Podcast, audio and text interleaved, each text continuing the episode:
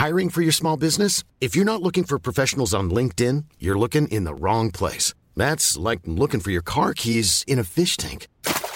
LinkedIn helps you hire professionals you can't find anywhere else, even those who aren't actively searching for a new job but might be open to the perfect role. In a given month, over 70% of LinkedIn users don't even visit other leading job sites. So start looking in the right place. With LinkedIn, you can hire professionals like a professional. Post your free job on linkedin.com slash people today. Quelles sont les news du cloud ou du DevOps en ce mois de novembre 2022 Aujourd'hui, on va parler de Python 3.11, de l'accélération de l'adoption du cloud, euh, de recommandations de sécurité et pourquoi est-ce qu'on doit quitter le cloud. Euh, du coup, c'est bien de faire ça dans la même émission. Alors, tout ça, on va le voir dans cet épisode de podcast. Bienvenue sur Radio DevOps, la balado-diffusion des compagnons du DevOps. Si c'est la première fois que tu nous écoutes, abonne-toi pour ne pas rater les futurs épisodes. C'est parti Bienvenue à toi, cher compagnon, dans Actu DevOps, ton émission de veille Cloud DevOps mensuelle. Et comme d'habitude, reste bien jusqu'à la fin parce qu'on t'a réservé une petite sélection d'outils. Avec moi ce soir, j'ai pour parler d'actu euh, René. Bonsoir René. Bonsoir Christophe et bonsoir à toutes et tous. J'ai aussi Erwan. Bonsoir Erwan. Bonsoir. Et enfin, Nicolas, ça faisait un petit moment qu'on n'avait pas vu Nicolas. Bonsoir Nicolas. Salut tout le monde.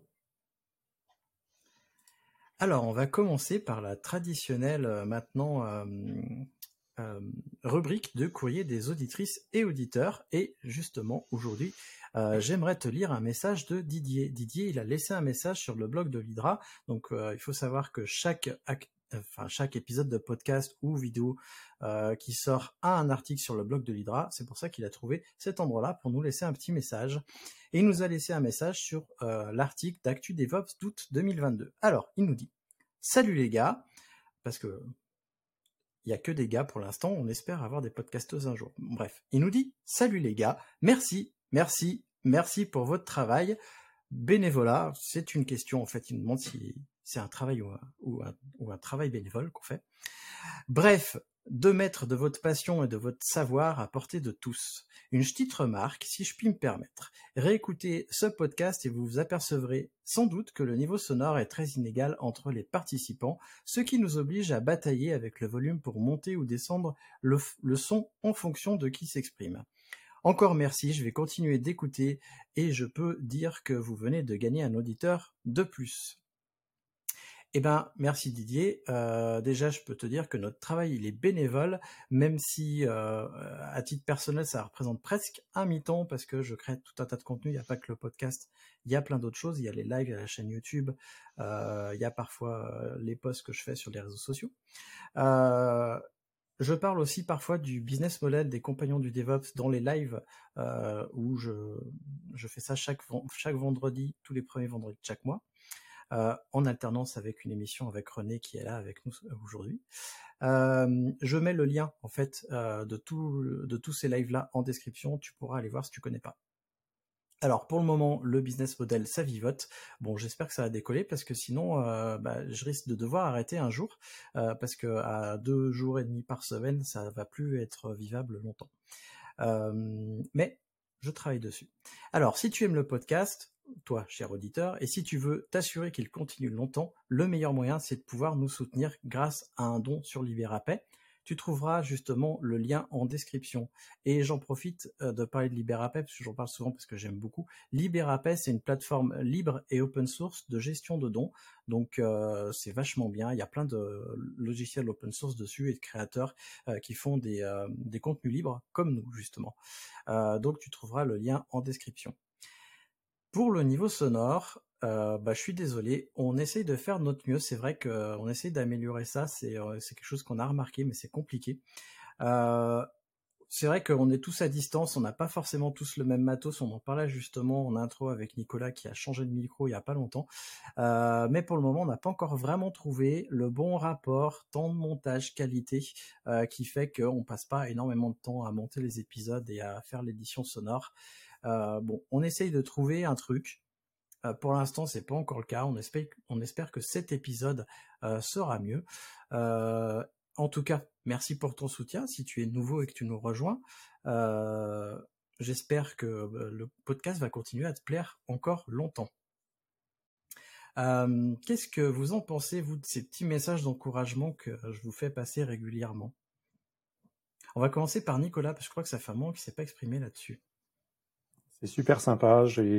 alors moi, j'écoute les podcasts régulièrement aussi, y compris ceux où je parle pour me remémorer un petit peu ce que j'ai raconté, puisque pour ceux qui ne le savent pas, les épisodes sont enregistrés quand même au moins plusieurs semaines avant. Donc euh, quand on vient m'en reparler, euh, histoire que j'ai la mémoire un petit peu plus fraîche, euh, et je l'écoute dans des conditions totalement différentes, en faisant la vaisselle, en conduisant ou en faisant du sport.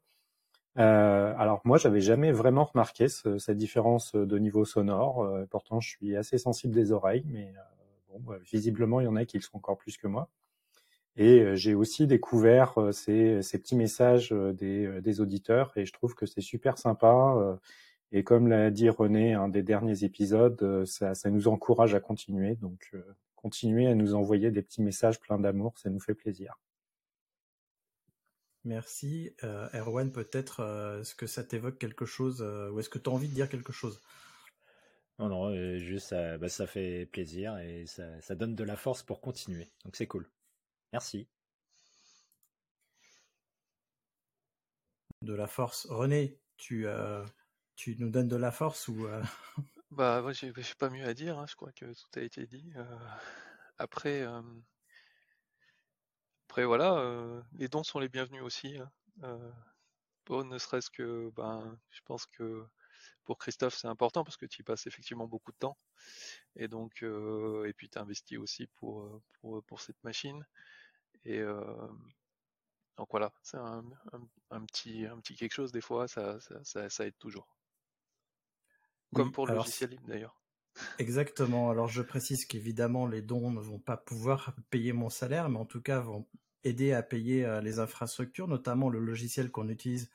Aujourd'hui, on enregistre sur Riverside FM, qui est un logiciel payant. On héberge le podcast sur un hébergeur payant. Euh, on a aussi le nom de domaine des compagnons du DevOps, on a le, forum qui est hébergé aussi. tout ça, ça a des coûts. Et euh, moi, ce que j'espère en tout cas, c'est que les dons et euh, les, pubs qui sont dans le podcast ou dans la vidéo puissent au moins payer tout ça. C'est-à-dire que j'en ai pas de ma poche. Pour l'instant, j'en suis de ma poche, mais bon, c'est pas grave. Du coup, tu l'auras compris. Si tu veux nous laisser un message, tu peux le faire sur le blog de l'Hydra, tu peux le faire dans les commentaires YouTube, tu peux le faire dans tes applications de podcast, puisqu'il y a quand même quelques messages sur Podcast Addict. J'en ai pas trouvé sur Apple Podcast, mais j'ai compris euh, pourquoi j'en voyais pas, c'est parce que Apple Podcast classe les messages en fonction de l'origine, donc il faut passer sur tous les pays pour voir si on a des commentaires. Super ergonomique, merci Apple.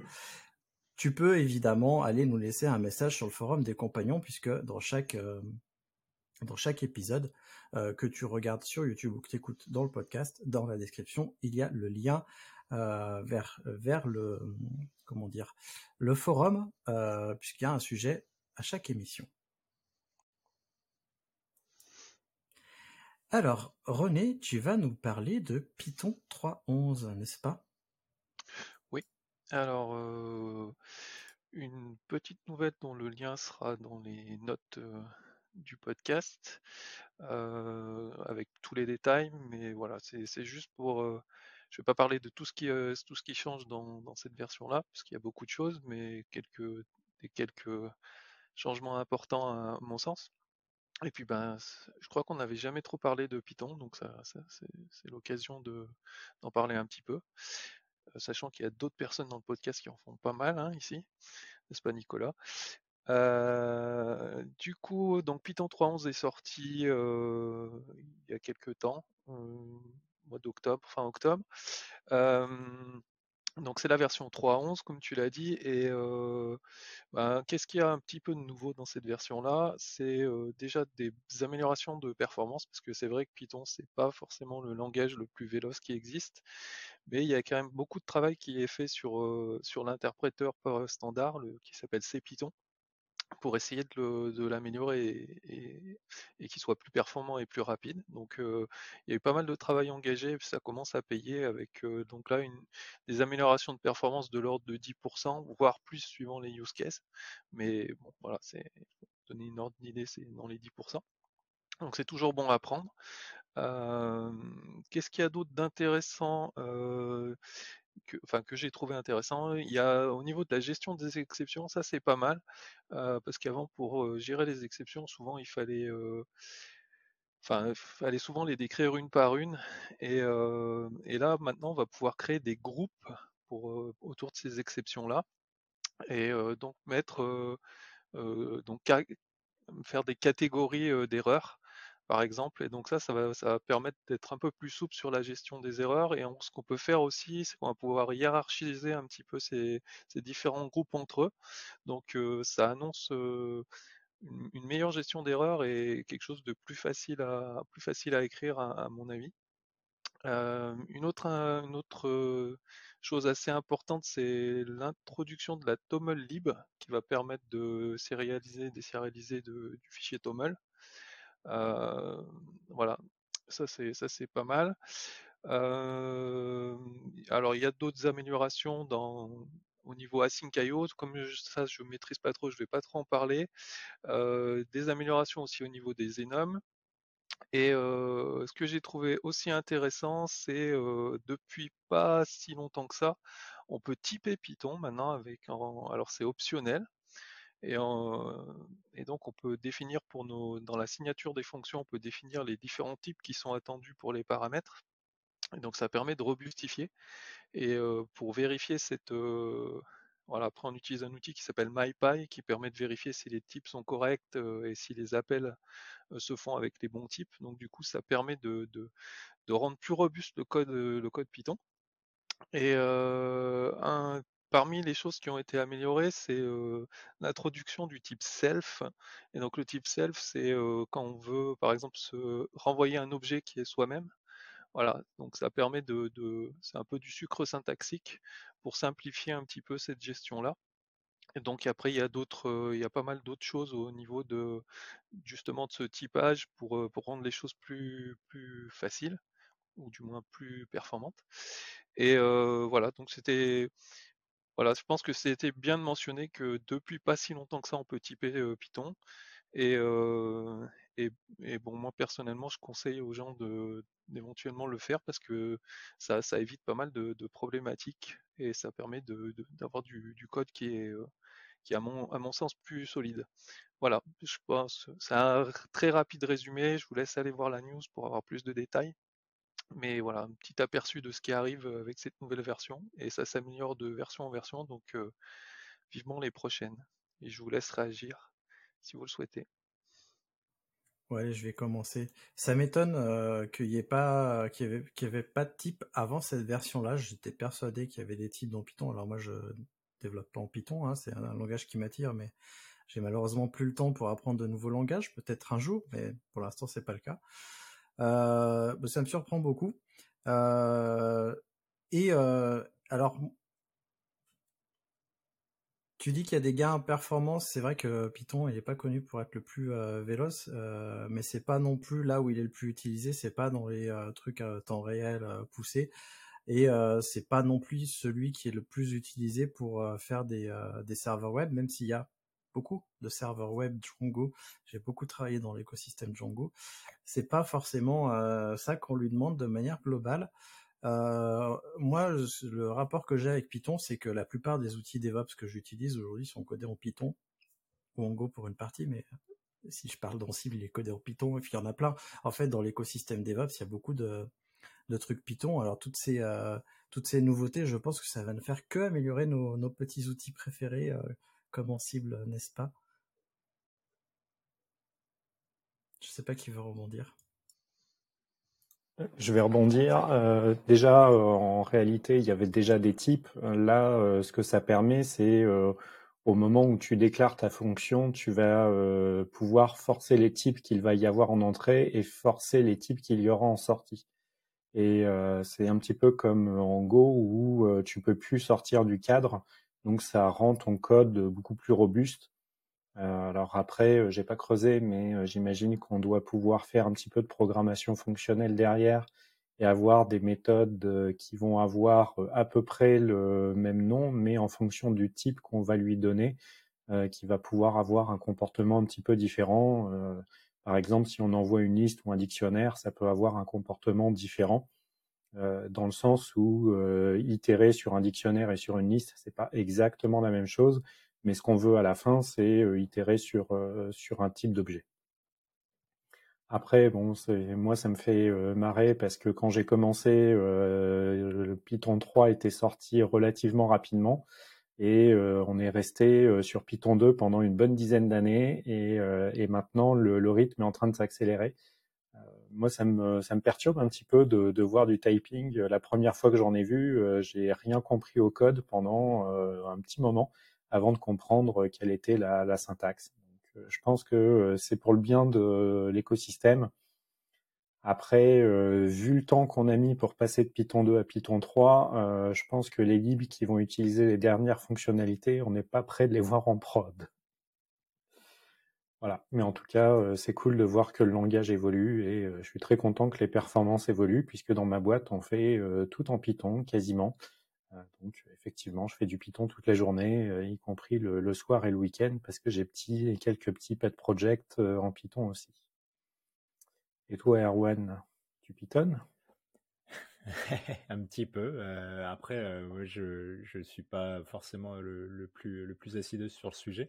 Mais par contre, je viens de regarder un petit peu le, détail là, de, des exception groups. Et, et en fait, c'est trop cool parce que ça évite de, s'arrêter à la première première erreur, de pouvoir faire un truc pas mal pour bah, pour avoir un ensemble de validations, par exemple, qui échoue. On a on a l'ensemble des, soucis et, ça, rien que ça, je pense que ça, va changer la vie de pas mal de gens qui qui bah, qui, qui doivent gérer des exceptions, etc. Donc c'est c'est plutôt cool. Donc non et puis bah c'est moi j'allais plus rebondir sur ce que tu viens de dire c'est c'est rigolo de voir qu'à un moment il y avait quand même une belle inertie sur les nouvelles versions de Python et que là c'est ça, ça y va et, mais c'est le signe que c'est c'est plus populaire que la communauté est grosse que bah, que les gens s'impliquent plus et tout donc c'est quand même plutôt plutôt bon signe peut-être juste pour ajouter un petit truc, parce que Nicolas a dit, euh, voilà, bien, bien complété, c'est que le, typage, comme, comme il l'a dit, reste optionnel, donc euh, c'est pas obligatoire. Alors c'est à la fois, je sais pas si c'est une force ou une faiblesse, euh, mais voilà, peut-être plus. moi je pense c'est peut-être plus une faiblesse parce que voilà, on a tendance à, quand c'est pas obligatoire, à, à pas le faire, c'est un peu dommage. Moi, je trouve que c'est pas mal parce que euh, ça permet d'avancer progressivement. Euh, c'est, Python, c'est aussi un langage où euh, tu peux faire un script tout bête qui se lit du haut vers le bas. Tu peux faire du procédural avec des fonctions, des scopes, etc. Et tu peux faire de l'objet. Je, crois même que tu peux faire un petit peu de fonctionnel. Alors, c'est pas forcément le, langage le plus adapté, mais quand tu veux traiter des, streams, tu, peux le faire. Alors pour ceux qui connaissent pas les streams, le principe c'est que quand vous avez une quantité énorme de données euh, qui peuvent pas tenir en mémoire, quand vous voulez traiter, en fait, ce qui rentre dans le stream est traité au fil de l'eau. Et donc on libère la mémoire au fil de l'eau. Et si vous avez plusieurs pétas à traiter, vous pouvez le faire avec un seul programme Python, Python pardon, qui va gérer ce stream. Et à la fin, vous aurez votre truc qui aura été traité avec une consommation mémoire assez réduite. Donc c'est un langage qui est très intéressant pour euh, pas mal de trucs. Euh, c'est pas pour rien que euh, beaucoup de scientifiques s'y intéressent. C'est que c'est un langage qui est aussi assez facile à appréhender et, très puissant. Ouais, en fait, en fonctionnel, ben oui, il y a quasiment tout, en fait, parce que tu as les comprehension lists, qui elles sont les débuts, puis après, ben, il y a toutes les fonctions map, reduce et compagnie. Donc, on... alors c'est peut-être un peu moins élégant que des purs langages fonctionnels, mais, mais bon, c'est quand même très puissant. Puis après, il y a, pas mal de choses assez intéressantes, les générateurs, etc. Et des choses qui sont pas mal dans, en Python.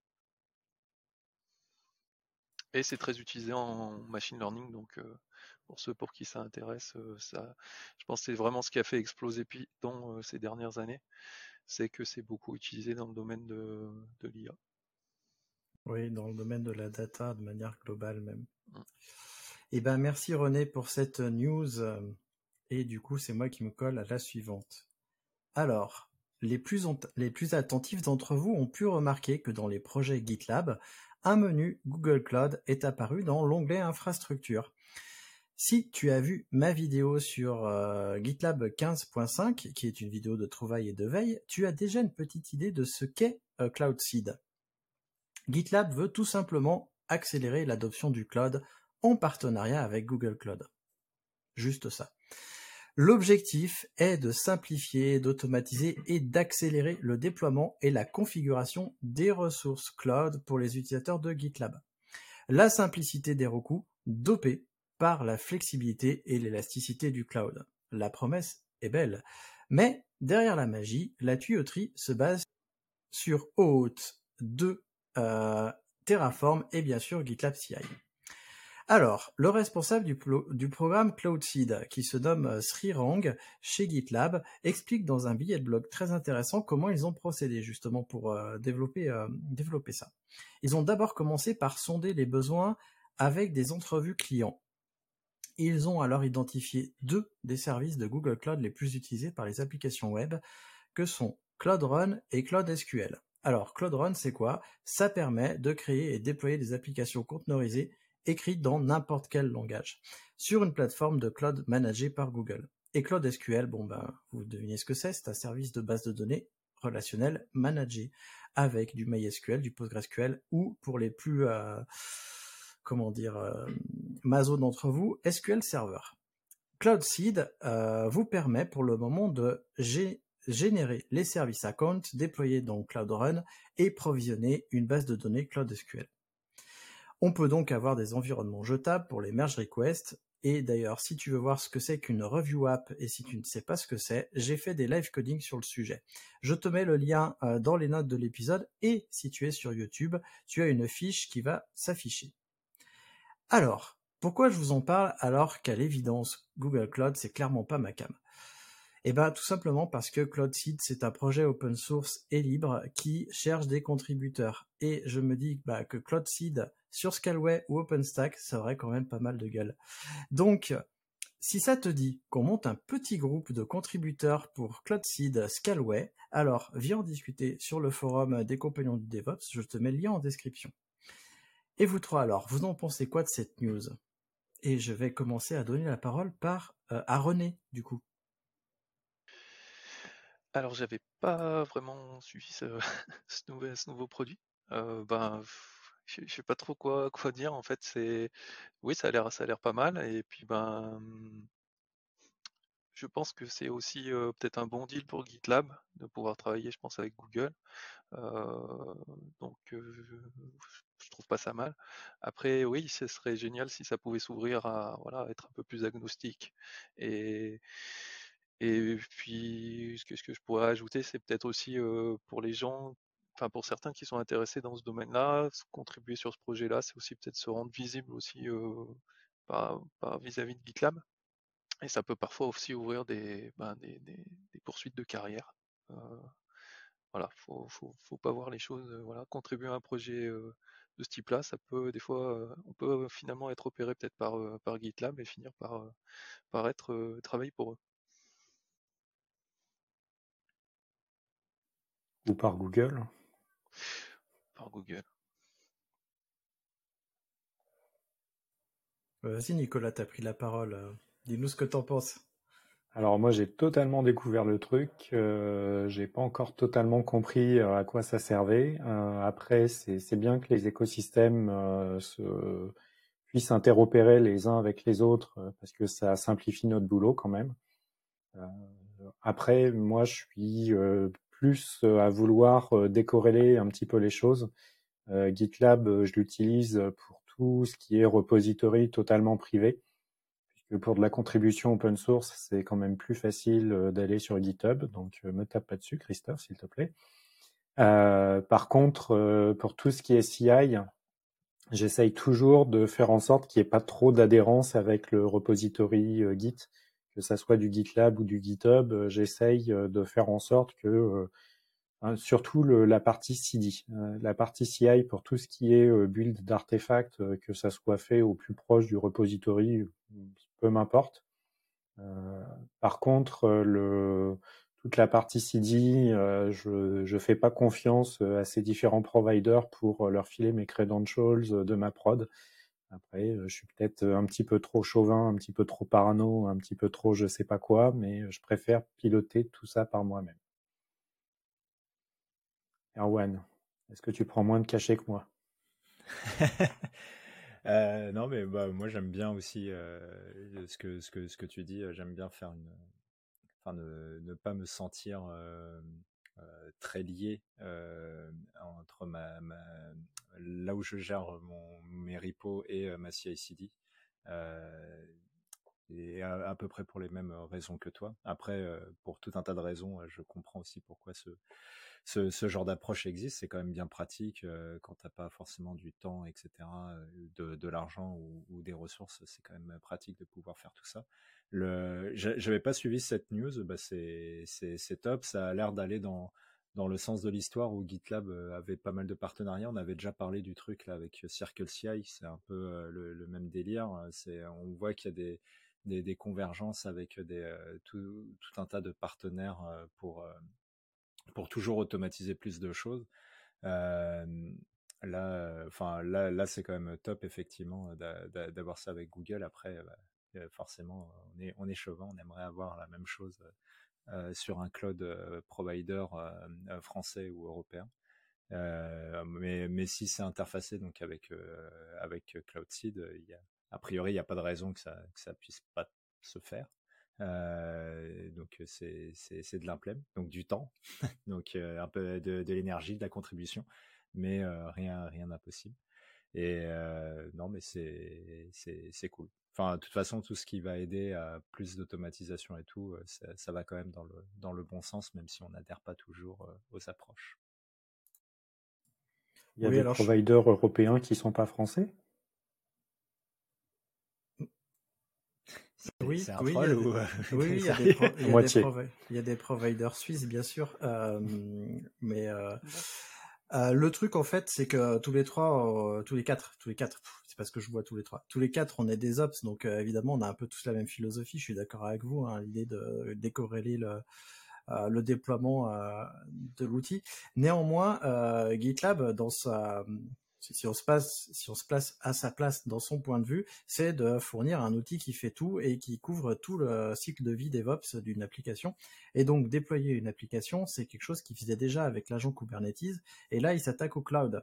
Euh, on peut déployer dans Kubernetes, mais ça couvre pas tous les cas. Il y a les cas du cloud, et là, il s'attaque au cas du cloud, et il veut justement, à mon avis, euh, séduire euh, les développeurs et les développeuses ou les, petites entreprises ou les entreprises qui n'ont pas forcément les compétences comme les nôtres, qui peuvent se débrouiller tout seuls dans le cloud comme des grands. Là, ce que je sens, c'est vraiment quand j'ai lu la news et que j'ai regardé un petit peu, ils veulent vraiment se rapprocher de ce que fait Heroku ou Clever Cloud en France, euh, avec euh, tu mets ton, euh, ton dépôt et puis tu pousses et puis pouf, ça s'occupe de tout créer pour toi, tes, tes ressources cloud et puis, et puis ton application elle est disponible avec une URL à rallonge, mais ça c'est un autre sujet. et voilà. Donc moi je trouve que c'est une bonne chose ça va accélérer les choses parce que Heroku a, est un peu le comment est un peu en perte de vitesse. Clever Cloud ça marche super bien. Et donc, si on peut euh, avoir de l'agnosticité avec euh, GitLab vers d'autres cloud providers, ce serait vraiment bien. Euh, bon, là, il va falloir travailler un petit peu. C'est pour ça que je lance cette petit appel. moi, j'ai un intérêt aussi avec Frogit, puisque si mes clients, ils peuvent, quand ils sont sur Frogit, ils veulent très certainement pouvoir développer sur des cloud providers français, parce qu'ils sont sur Frogit, c'est quand même qu'il y a un truc. Donc, je me dis, si, si la fonctionnalité arrive chez Scalway, chez, euh, chez OpenStack, qui couvre déjà une grosse partie des cloud providers français, hein, ne nous le cachons pas, puisqu'il y en a au moins quatre euh, qui tournent là-dessous, là-dessus. Ce serait pas mal. Si je peux ajouter un petit quelque chose. Bah, ce que je trouve intéressant, c'est que, enfin si j'ai bien compris, c'est qu'on se dirige vers une, solution plus ou moins de passe euh, open source en grosse partie. Donc ça c'est intéressant. Et donc, ouais, ça c'est plutôt pas mal. Et à savoir qu'il y, a déjà d'autres, enfin il y a d'autres sociétés. Hein. Il y a une société comme Covery aussi qui fait des, qui fait déjà ça, qui fait ben, un, pass au-dessus de AWS et je crois qu'ils ont Scaleway aussi. ils ont pas mal de, ils ont pas mal de, providers aussi qu'on peut utiliser. Tout à fait. Je crois même, vas-y, Nicolas. Je, voulais rajouter deux choses, mais je vais peut-être te laisser terminer avant. Je disais, euh, je crois même qu'ils sont chez OVH, mais je suis pas sûr en fait. Euh, mais en tout cas, ouais, c'est un produit qui est assez prometteur que j'aimerais bien tester. Donc pour compléter un petit peu, euh, Heroku a beaucoup changé depuis le début et effectivement c'est un pass, mais maintenant c'est devenu un système à plugin où effectivement tu déploies des, des bouts d'infrastructure dans ton, chez ton cloud provider. Chez Heroku, ils sont chez AWS, euh, je crois, mais euh, finalement, là, ce qu'essaye de faire GitLab avec euh, CloudSeed, c'est à peu près le, même principe. Donc, oui, c'est bien qu'il y ait des alternatives à Heroku, surtout qu'ils ont peut-être moyen de se démarquer avec une solution un petit peu moins chère, parce que là, Heroku est passé en modèle, en modèle totalement payant, pardon, il n'y a plus du tout de gratuit, ce qui est bien aussi parce qu'il faut que les gens comprennent que euh, il n'y a rien de gratuit dans l'infrastructure et que euh, le cloud, bah, c'est des vraies machines euh, qui tournent, qui consomment des ressources, qui polluent et ainsi de suite. Donc c'est pas gratuit. Et le deuxième truc, c'est tu incites les gens à aller contribuer, mais c'est développé dans quel langage, il faut quelles compétences pour contribuer? C'est une bonne question. Alors, euh, il y a plusieurs choses. Soit euh, les gens ont des compétences en Ruby, parce qu'il y a une partie Ruby euh, on Rails, puisque tout le monde le sait, hein, ou si vous ne le savez pas, GitLab s'est développé en Ruby on Rails, à mon grand désarroi et au grand désarroi de plein de gens, parce que ça a un impact sur les performances de GitLab, même s'il y a quand même pas mal de choses qui sont redéveloppées en Go. donc, Ruby on Rails pour la partie interfaçage avec GitLab et euh, sinon, le gros du gros, euh, c'est du, euh, du GitLab CI. Donc là, c'est tout ce qu'on veut en fait. on peut mettre tout ce qu'on veut et notamment ce que j'ai vu dans le dépôt, c'est du Bash avec une image de, conteneur, avec de la CLI Google Cloud et évidemment du GitLab CI pour faire tourner tout ça pour faire la GUI. Puisque en fait, quand tu es dans ton projet, tu fais un include d'un fichier que te fournit GitLab toi-même euh, utiliser, hein, euh, que tu peux toi-même développer si tu veux. Euh, et il est interfacé avec des trucs qui sont hébergés dans le GitLab, notamment les services à compte et autres. Ça, c'est le GitLab qui va aller les créer. donc, je ne sais pas comment il se fait l'intégration. J'imagine que c'est leur système d'intégration qui est fait, mais pour moi, il y a du Ruby et du GitLab CI. Et puis, il y a aussi, ils cherchent des testeurs, je crois. Donc là, c'est l'idée qu'elle a derrière. Alors par contre, euh, je vais juste réagir sur le truc du pass. J'ai l'impression que c'est pas encore au niveau du pass parce que euh, d'après ce que j'ai lu et ce que j'ai compris, il faut quand même euh, fournir un Dockerfile ou ton image de conteneur parce que parce que Cloud Run, hein, ça ne fait tourner qu'un conteneur. Donc c'est vraiment c'est vraiment du serverless. Tu fournis un conteneur, une image et il te le fait tourner. C'est pour ça que je pense que ça peut s'adapter à Scalway parce que Scalway a à peu près les mêmes choses. Bon, l'IAM n'est pas encore euh, totalement disponible, mais ils sont en bonne voie, j'espère. Euh, mais tout ce qui est euh, base de données managée et conteneur as a service, enfin, ça, y est, c'est disponible. Et sur sur OpenStack, je ne sais pas si c'est disponible. Par contre, je ne crois pas que le conteneur as a service soit disponible, mais il y a peut-être d'autres solutions. Si, si, il y, a une solution. Alors, je l'ai plus en tête, mais si, si, il y a un module de, pour faire du conteneur au-dessus de. Ouais, ça va me revenir. Je sais plus le nom, mais. Mais globalement, les différents providers euh, européens ont euh, tous des solutions de, de conteneurs as a service. Donc, euh. Voilà, donc l'idée, c'est c'est ça. Après, évidemment, ça, reste des applications simples. Je veux dire, c'est pas des applications avec pléthore de microservices euh, des bases de données Redis, etc. C'est sûr. Euh, mais pour une grande partie euh, des applications web, ça peut largement suffire. Eh bien, je vous propose qu'on passe à la suite. Et donc, euh, toi, si tu nous écoutes, si tu apprécies cet épisode de podcast, ben, sache qu'un épisode de podcast, c'est dur à faire découvrir. Parce que si tu ne le regardes pas sur YouTube, tu sais que tu es dans ton application de podcast et que tu as dû rentrer euh, Radio DevOps dans ton application de podcast. Donc, c'est important de nous faire découvrir. Donc, prends ton épisode, tu peux le diffuser, tu l'envoies par mail, tu prends le fichier audio, c'est peut-être pas une bonne idée, mais tu, en tout cas, tu envoies le lien à, tes collègues. Tu euh, peux aussi partager les posts que l'on fait sur les réseaux sociaux pour nous aider à faire découvrir le podcast. Puis pourquoi pas la chaîne YouTube, hein, c'est bien aussi. Mais elle, elle se découvre toute seule. Mais le podcast, c'est plus compliqué. Euh, et puis aussi, le truc, c'est que comme c'est un podcast libre, tu peux en prendre des bouts, euh, tu peux les mettre dans tes, dans tes contenus, dans tes articles de blog, dans tes formations. c'est diffusé en CC by SA, donc le lien euh, de la licence est dans chaque épisode. Il faut que tu nous crédites pour réutiliser les épisodes de podcast. Donc tu crédites Radio DevOps et puis si tu nous envoies un petit message en nous disant Hey, j'ai euh, utilisé votre épisode de podcast dans telle formation, dans telle vidéo ou dans tel podcast, eh ben ça nous euh, ça nous fera plaisir en tout cas.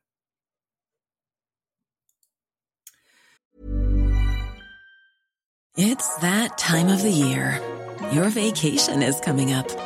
You can already hear the beach waves. feel the warm breeze, relax, and think about work. You really, really want it all to work out while you're away. Monday.com gives you and the team that peace of mind. When all work is on one platform and everyone's in sync, things just flow wherever you are. Tap the banner to go to Monday.com. Hiring for your small business? If you're not looking for professionals on LinkedIn, you're looking in the wrong place. That's like looking for your car keys in a fish tank. LinkedIn helps you hire professionals you can't find anywhere else, even those who aren't actively searching for a new job but might be open to the perfect role. In a given month, over 70% of LinkedIn users don't even visit other leading job sites. So start looking in the right place. With LinkedIn, you can hire professionals like a professional. Post your free job on linkedin.com slash people today. Nicolas Tu vas nous parler de sécurité, je crois. Oui, et de principalement des passes euh, de manière générale. Alors passe dans le sens euh, mot de passe, phrase de passe. C'est euh, le, mot de passe, c'est quelque chose que j'ai toujours détesté comme comme terme, puisque un mot c'est trop court pour sécuriser une application. Bref. Et en fait, là, dernièrement, il y a, y a deux choses qui ont changé. La première, c'est la CNIL a mis à jour ses, ses recommandations et euh, c'est très intéressant parce que le, ce qui m'a le plus marqué, c'est qu'ils ont enfin annoncé que le, le renouvellement régulier d'un mot de passe pour un utilisateur lambda, ça servait à rien et c'était même contre-productif. Donc, euh, dans une entreprise, quand vous obligez un utilisateur à changer son mot de passe tous les deux mois, avec une complexité quand même minimum pour que ça soit pas euh, Nicolas 1, 2, 3, point d'exclamation, euh, ne faites pas ça, c'est pas bien comme, euh, comme passe. Euh, et si vous stockez les dix derniers mots de passe, donc les utilisateurs, au bout d'un moment, ce qu'ils font, c'est qu'ils prennent le mot de passe, ils changent en rajoutant un 1, ils le rechangent en mettant un 2, ils le rechangent en mettant un 3, puis ils tournent jusqu'à retomber sur le mot de passe d'origine. Donc le mot de passe n'a pas changé, donc la sécurité n'a pas été augmentée. Ou alors, euh, pour euh, contrer cette, euh, cette méthode pour retomber sur le même mot de passe, moi ça m'est arrivé, on m'a empêché de changer mon mot de passe avant 15 jours. Donc j'avais donné un mot de passe bidon à l'IT parce que je voulais qu'il me donne qui me redonne accès à ma messagerie après mon retour de vacances en me disant bah c'est pas grave s'ils ont mon mot de passe, je vais le changer dans la foulée. Et ben non, il fallait attendre 15 jours pour pouvoir changer mon mot de passe. Donc euh, arrêtez de mettre des règles, euh, passez-moi l'expression, mais vraiment à la con, parce que euh, le seul truc que vous allez réussir à faire, c'est que vos utilisateurs vont stocker leur passe sur un post-it et le mettre sous le clavier. Et comme on a tous des ordinateurs portables, le, sous le clavier, c'est sur l'écran qui sera visible par tous vos collègues dans l'open space, donc c'est vraiment une très mauvaise idée. Euh, par contre, ce qui est une euh, bonne idée, c'est d'expliquer à vos utilisateurs comment construire un bon mot de passe. Euh, vous voyez, j'ai utilisé mot de passe aussi. donc, vous avez la possibilité d'utiliser une phrase en mettant des mots complets qui sont faciles à mémoriser pour vous, mais difficiles à retrouver pour un attaquant. vous pouvez reconstruire une phrase complète en prenant les premières lettres de chaque, chaque mot, etc. Enfin bref, il y a plein de méthodes et tout ça, c'est justement expliqué dans, le, dans la note que, que j'ai mis pour, pour l'épisode, la, la, mise à jour des recommandations de la CNIL. Et ils insistent bien sur le fait que le, plus gros danger, c'est qu'on puisse découvrir votre mot de passe. Euh, donc quelque chose qui soit facile à deviner. Donc ils insistent bien sur le fait que, alors je sais plus le, terme, c'est la devinabilité, un truc comme ça. donc c'est le fait qu'on puisse retrouver votre mot de passe à partir des informations qu'on connaît sur vous. Si on sait que votre chien euh, s'appelle euh, Bernard, euh, ben, on va d'abord essayer Bernard comme, comme passe. et après, il y a aussi l'entropie du, du, mot de passe. Donc l'entropie, c'est quoi? C'est le, le, hasard que vous allez mettre dans votre, dans votre passe. parce que bah, du coup, on va essayer de, de faire du brute force sur, sur votre passe. Et plus votre mot de passe est aléatoire, plus il sera difficile à, à découvrir. Et donc, il y, a, une dernière recommandation, c'est aussi éviter des, des, passes qui sont réputées comme étant sécurisées, mais qui ont déjà fuité une fois dans un leak, parce que bah, ce qu'il faut savoir, c'est que vos passes ils leakent très régulièrement sur les différents sites. Dropbox s'est fait pirater, Facebook s'est fait pirater, et en fait, à chaque fois, les passes sortent. Donc, il y a aussi les associations email pass mais on en est capable de construire des dictionnaires de passes parce que euh, le euh, QRT, le 1, 2, 3, 4, 5, 6, on sait combien de fois ils sont utilisés dans, chaque clic. Donc quand on va faire une attaque, on va essayer en priorité ces passes-là.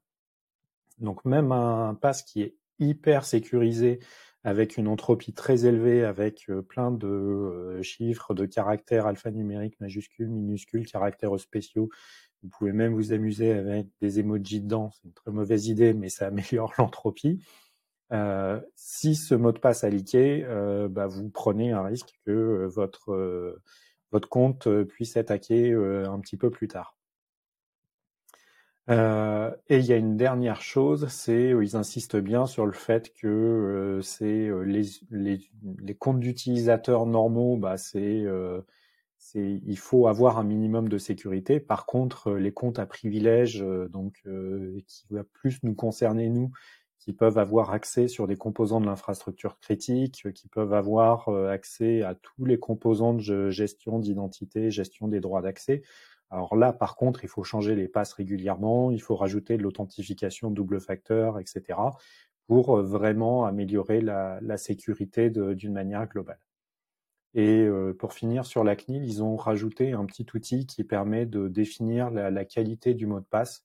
Euh, alors je vous avoue que je ne l'ai pas essayé, mais a priori quand on rentre son passe dedans, il va vous dire si euh, est bien, pas bien, à quel point il peut être deviné, et ainsi de suite.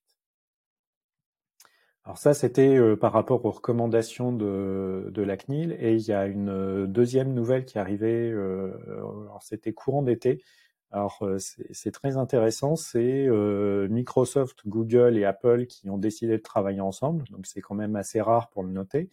Euh, ils ont aussi travaillé avec la FIDO Alliance. Donc FIDO, c'est ceux qui vous font des, petites clés pour de l'authentification double facteur. Donc c'est des petites clés comme ça pour ceux qui sont sur YouTube. Pour ceux qui sont en audio, bah, c'est une clé que vous allez mettre dans votre machine. Elle va se mettre à clignoter quand vous vous connectez sur un site internet. Mettez votre doigt sur la clé, ça va envoyer un mot de passe euh, qui est euh, euh ah, comment dire géré en fonction de la temporalité. Donc vous synchronisez votre clé une bonne fois pour toutes avec votre site internet et après ça va utiliser le, temps comme étant un, un, cell pour générer un nouveau mot de passe et enfin un nouveau mot de passe, une nouvelle clé d'authentification et en fait, il n'y a que cette clé-là qui peut générer euh, une clé d'authentification pour votre site. Alors, euh, si vous êtes parano comme moi, vous en mettez partout, et comme vous êtes parano, bah, vous mettez aussi, euh, vous avez plusieurs clés de secours. Donc là, je vous ai montré ma clé de secours euh, qui reste chez moi euh, dans mon coffre-fort, mais j'ai aussi deux clés, une USB-A, une USB-C pour parer à toute éventualité. Euh, mais bah, tout ça, c'est des choses un petit peu compliquées et euh, donc, euh, le, comme je vous le disais, Apple, Google, Microsoft ont développé avec la FIDO Alliance et le W3C, donc W3C pour tout ce qui est standard du web, ils ont développé tous ensemble une nouvelle norme pour de l'authentification et pour faire disparaître ces fameux passes qui sont problématiques parce que le kidam de la rue ne sait pas générer un pass correct il va le mettre le même euh, partout et ainsi de suite, euh, il va le noter sur son post-it. Bah là, le principe, c'est euh, plutôt que d'avoir une clé, on a tous un téléphone dans la poche. vous avez tous une application sur votre périphérique qui va être compatible. Alors, je vous avoue que j'ai essayé que ce midi, mais c'est impressionnant de facilité. Vous cliquez sur le site, ça vous demande votre empreinte, alors que ça soit digital sur les Mac euh, ou sur les différentes tablettes que vous avez et sur les iPhones qui sont compatibles avec la reconnaissance euh, faciale, euh, ça va vous demander de vous mettre devant. Et donc, c'est totalement infalsifiable puisque vous pouvez pas vous faire passer par un autre site. tout est stocké dans les enclaves sécurisées des, des différents périphériques.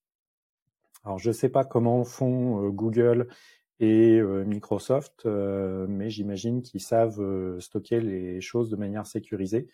Le seul inconvénient de tout ça, c'est que bah, c'est compatible à l'intérieur d'un écosystème. Donc moi, je suis enfermé chez Apple dans ma jolie cage dorée. Donc tous mes passes se transmettent d'un périphérique à un autre. C'est génial, ça marche tout seul. Euh, par contre, j'ai essayé avec Google Chrome, qui est mon navigateur de tous les jours, et là, par contre, ça fonctionne pas. Donc, euh, je vais pas l'utiliser parce que je préfère continuer à utiliser mes gestionnaires de mots de passe euh, qui sont bien synchronisés entre toutes mes machines et mes tokens d'authentification physique mais par contre, pour les utilisateurs lambda qui euh, ont l'habitude de cliquer authentification Facebook, euh, Google, euh, Twitter, je pense que ça sera un réel plus parce que ça sera beaucoup plus sécurisé que de s'authentifier sur un réseau social quelconque. Parce que c'est simple, mais alors, qu'est-ce que c'est moche? Voilà, je ne sais pas ce que tu en penses, René, toi, tu trouves ça intéressant? Ouais, bah globalement, en phase avec un peu tout ce que tu as dit. Hein, je suis totalement d'accord avec l'effet contre-productif de, de certaines règles de sécurité. Alors, euh, pas forcément que sur les mots de passe, mais parfois quand on veut être trop contraignant, ben, on a des dérives, comme tu le dis, où les gens finissent par en avoir marre et, font des choses qui sont largement plus euh, euh, négatives que de, voilà, que de, que de renouveler, enfin de, voilà, ils vont mettre leur mot de passe sur, sur un post-it, ils vont faire du shadow IT dans certains cas, enfin bon, peu importe. Voilà, donc ça, je suis totalement d'accord. moi aussi, j'utilise, j'ai une YubiKey aussi. alors, c'est YubiKey, c'est un des fabricants, mais qui fait, qui fait le type de clé physique que, que, comme tu as montré. Alors pour ceux qui sont en podcast, c'est un peu, voilà, c'est un peu, ils, sont pas forcément vus, mais voilà, c'est une clé physique. Et ouais, c'est très, moi je trouve que c'est très pratique et effectivement ça rajoute quand même pas mal de sécurité. Il y a beaucoup de possibilités et j'avoue que j'ai manqué de temps un petit peu pour creuser tout ce qu'on peut faire avec, mais c'est assez sympa. Et puis ben Ouais, effectivement, le mot de passe, c'est vrai que c'est quand même, ouais, c'est un peu galère. Donc si on arrivait à, à sortir de, avoir une méthode un peu plus efficace, ça serait vraiment super. Mais effectivement, la grosse difficulté, c'est que c'est trouver un standard et que, que, tout le monde s'accorde dessus et, et, que ce soit implémenté partout. Mais ça, c'est malheureusement pas si évident. Voilà. Je vais laisser mes camarades en dire un peu plus. Bah, je vais prendre la suite du coup. Euh, moi, il y a quelque chose qui m'interpelle et j'ai une question à poser à Nicolas. Est-ce que tu penses que la CNIL récupère les mots de passe avec son outil? Alors, je sais pas, mais du coup, par défaut, euh, je vais certainement pas mettre mes mots de passe dedans pour vérifier à quel point euh, ils sont critiques. Bon, j'imagine que vu leur position, ils vont sûrement pas s'amuser à faire ça, et je pense que c'est, ça reste totalement du côté du navigateur. Mais euh, bah, personnellement, je rentre jamais mes mots de passe euh, dans des outils comme ça parce que bah, je suis tellement parano que euh, bon, je, ne le fais pas. Bon, pour la petite histoire, si mes informations leak, c'est pas très gênant puisque j'ai des adresses email différentes aussi sur tous les sites internet. Donc il faut qu'ils réussissent à trouver le, la combinaison parfaite de l'adresse email et du pass pour réussir à se connecter sur un site. Comme en général les sites sont protégés, contre les attaques de brute force, ils vont euh, détecter qu'une seule adresse IP essaye de se connecter plusieurs fois avec des comptes et des passes différents. Je pense que je suis assez protégé de ce côté-là, mais euh, tout le monde n'est pas aussi frappé que moi à vouloir euh, mettre des emails et des passes différents parlais du kidam de la rue euh, tout à l'heure. Euh, ne serait-ce que euh, ma compagne, elle met même mot de passe partout. Alors, je, vous imaginez bien quand je la vois taper son mot de passe et qu'elle me dit oui non mais ça c'est ce mot de passe là. J'en fais des cauchemars la nuit. et malheureusement c'est pas la seule. Ah oui, c'est pas la seule. C'est pour ça que je vais conseiller à toutes les personnes qui nous écoutent, euh, si euh, vous êtes du genre à utiliser un seul mot de passe, eh ben utilisez ce mot de passe sur un gestionnaire de mot de passe. Euh, il y en a des très bien, des libres. Nous, on utilise Bitwarden, mais il y a aussi LastPass dont on a parlé dans l'épisode de podcast sur les secrets justement. Vous pouvez aller le voir et ça vous permettra bah, de vous rappeler d'un seul mot de passe. Essayez de trouver un mot de passe qui est quand même assez compliqué, hein, ou au moins une phrase de passe dont tu nous as parlé. Et du coup, ce gestionnaire de mots de passe, il va vous permettre de générer euh, des mots de passe à la volée, voire euh, de générer des noms d'utilisateurs aussi, euh, qui sont complètement illisibles. Et je pense que je vais commencer à faire comme toi, j'ai commencé, mais je suis encore assez frileux, mais il faut que je le fasse, à avoir des adresses email par service, surtout qu'avec la gestion des alias email, donc vous savez ce fameux email où vous mettez un plus et vous mettez ce que vous voulez derrière, eh ben ça nous permet d'avoir une infinité d'emails avec le même email. Je mets aussi de la double authentification de partout et je commence à en avoir marre parce que à chaque fois je dois sortir mon smartphone, euh, mettre mon truc de euh, pour déverrouiller mon smartphone, puis lancer mon application euh, FreeOTP, puis mettre mon mot de passe FreeOTP, puis aller chercher. Et, ça commence à devenir long. Et donc je vais faire comme toi, je vais m'acheter une YubiKey et euh, je vais la tester. Et euh, si ça marche, je vais en fournir à tout le monde dans chez l'Hydra parce que nous on force l'utilisation des des doubles facteurs de partout euh, à tout le monde. Donc euh, bon, ça devient vite un peu pénible. Euh, je sais pas, moi, je, dois rentrer une double authentification. je sais pas, au moins une dizaine de fois par jour. À chaque fois que je vais sur Twitter, à chaque fois que je vais sur LinkedIn, à chaque fois que je vais sur le cloud provider, enfin, à chaque fois que je vais sur Frogit. Ah, c'est horrible. voilà, donc c'est vraiment bien tout ça. Ça m'étonne que je continue un petit peu. Je suis désolé, je, suis un peu long. Ça m'étonne qu'il n'y ait pas de de recommandations de l'ANSI. Je ne sais pas si euh, c'est qu'il n'y en a pas eu ou c'est que tu n'en as pas euh, trouvé. Euh, ça m'étonne que ce soit la CNIL qui le fasse. On a aussi un côté ANSI. Hein. Je pourrais les retrouver pour mettre dans les notes de l'épisode, mais globalement, ils disent tous la même chose de toute façon. Hein. C'est essayer de pas mettre les mêmes passe-partout, utiliser des gestionnaires de mots de passe, utiliser du double facteur pour les trucs critiques. Euh, je vais rebondir un petit peu sur ce que tu dis euh, sur le double facteur. Euh, moi, mon, ma YubiKey, je la sors très rarement.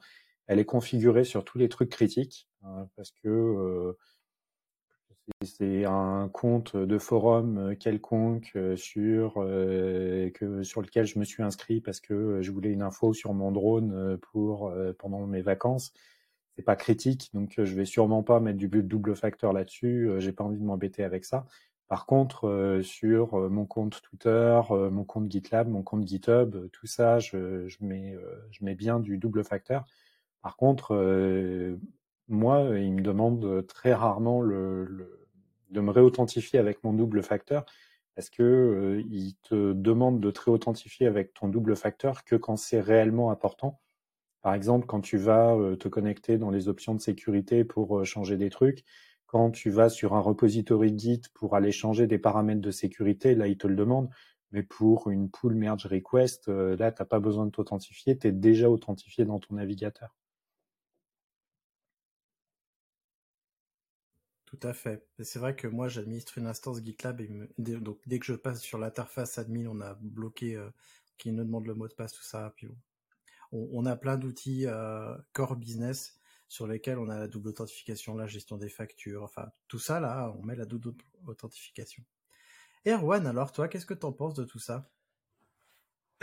Oh bah j'ai pardon j'ai pas grand chose à, rajouter. Vous avez dit pas mal de de, points euh, non je pense euh, double double ah euh, tout FA voilà c'est plus simple. Avec un, password manager c'est déjà très bien.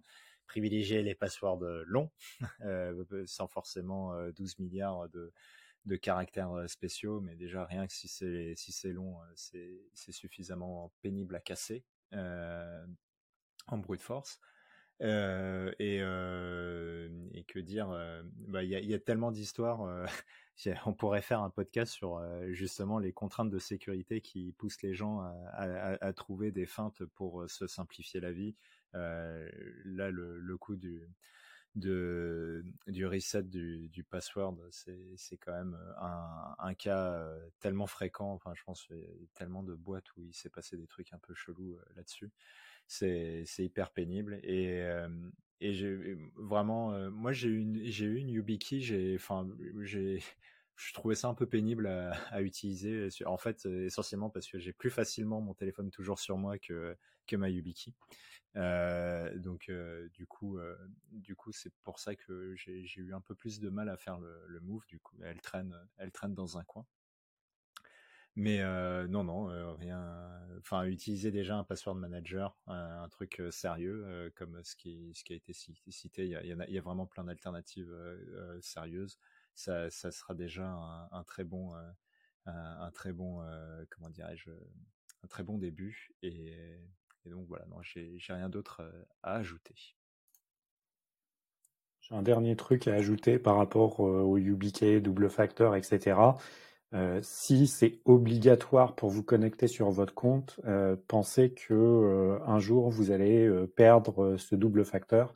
en début de semaine, mon téléphone a refusé de démarrer et là je me suis dit comment je vais me faire pour me connecter aux trucs qui ont du double facteur que sur ce téléphone. mes YubiKey, bah, je les utilise de plus en plus fréquemment, mais qu'est-ce qui va se passer le jour où je vais les oublier, qu'elles vont passer à la machine à laver? Euh, parce que bah, j'en ai deux que j'utilise au quotidien, mais euh, les deux sont configurées sur le compte, mais elles sont attachées sur le même porte-clés, donc elles vont passer toutes les deux en même temps dans la machine à laver. Si euh, je les oublie, que je les perds, etc., c'est pas bon. Donc pensez que de votre double facteur, vous devez en avoir un deuxième de secours pour les trucs vraiment critiques. Oui, c'est bien d'avoir un backup. Eh bien, Erwan va nous expliquer et nous dire pourquoi est-ce qu'on devrait quitter le cloud. Oui, alors on va parler d'un article qui a fait pas mal de débats sur euh, les différents réseaux euh, euh, ces derniers temps. L'article se nomme donc Why We Are Leaving the Cloud et il est proposé par David, alors pardon si j'écorche, Ken Meyer Hansen, donc qui est associé CTO de 37 Signals, euh, qui est aujourd'hui plus connu sous le nom de Basecamp, et donc qui est aussi euh, euh, à la tête de Hey, qui est, qui est un, service d'envoi d'envoi de mails, de campagne de mails, etc. Et, et, ce garçon est aussi le, le, créateur du framework Ruby on Rails, donc que qu'on a déjà évoqué un peu plus tôt. Euh, donc, dans son blog post, euh, il, explique pourquoi il quitte le cloud. Et, la, et l'accroche de son article, elle est assez, euh, directe. Tout de suite, il veut remettre les choses à plat pour expliquer qu'ils ont une certaine connaissance en disant on a fait tourner notre infrastructure sur du GCP, sur du AWS, on a utilisé de la VM, on a utilisé du Kubernetes Manager, euh, on a, on a, on a hyper bien étudié les offres managées cloud. On a, on a fait beaucoup de R&D dessus. On a essayé beaucoup de choses. Et aujourd'hui, on est venu à, la conclusion que louer des serveurs au sens large du terme, donc euh, chez un provider quelconque, euh, pour une boîte de taille moyenne avec une croissance stable, ce qui semble être le cas de Basecamp et de Hey, euh, bah c'est pas intéressant ça, nous coûte trop cher. Et donc il élabore un petit peu son, point de vue. Et euh, et si l'article a beaucoup fait parler, on, je, demanderai votre avis après, mais c'est parce que ça frise des fois entre le troll et finalement le, bon sens. En gros, il explique qu'aujourd'hui, les solutions cloud de façon générale, il, il, trouve que ça répond très bien à deux cas d'usage, à deux cas principaux, qui, bah, forcément, aujourd'hui ne le concernent plus. Le premier, bah, c'est quand on démarre un service, qu'on veut aller vite, qu'on n'a pas une complexité incroyable, que le trafic il est relativement bas. et ben, il dit que bah, les, les, plateformes de cloud application hosting type bah, Heroku qu'on a évoqué ou Render, bah, ça, ça, fait plutôt le job parce que c'est pas trop cher, ça permet de démarrer relativement vite et, et ça marche bien. Et, euh, et, effectivement, c'est aussi euh, un, point qui est important, c'est aussi relativement simple à mettre en place.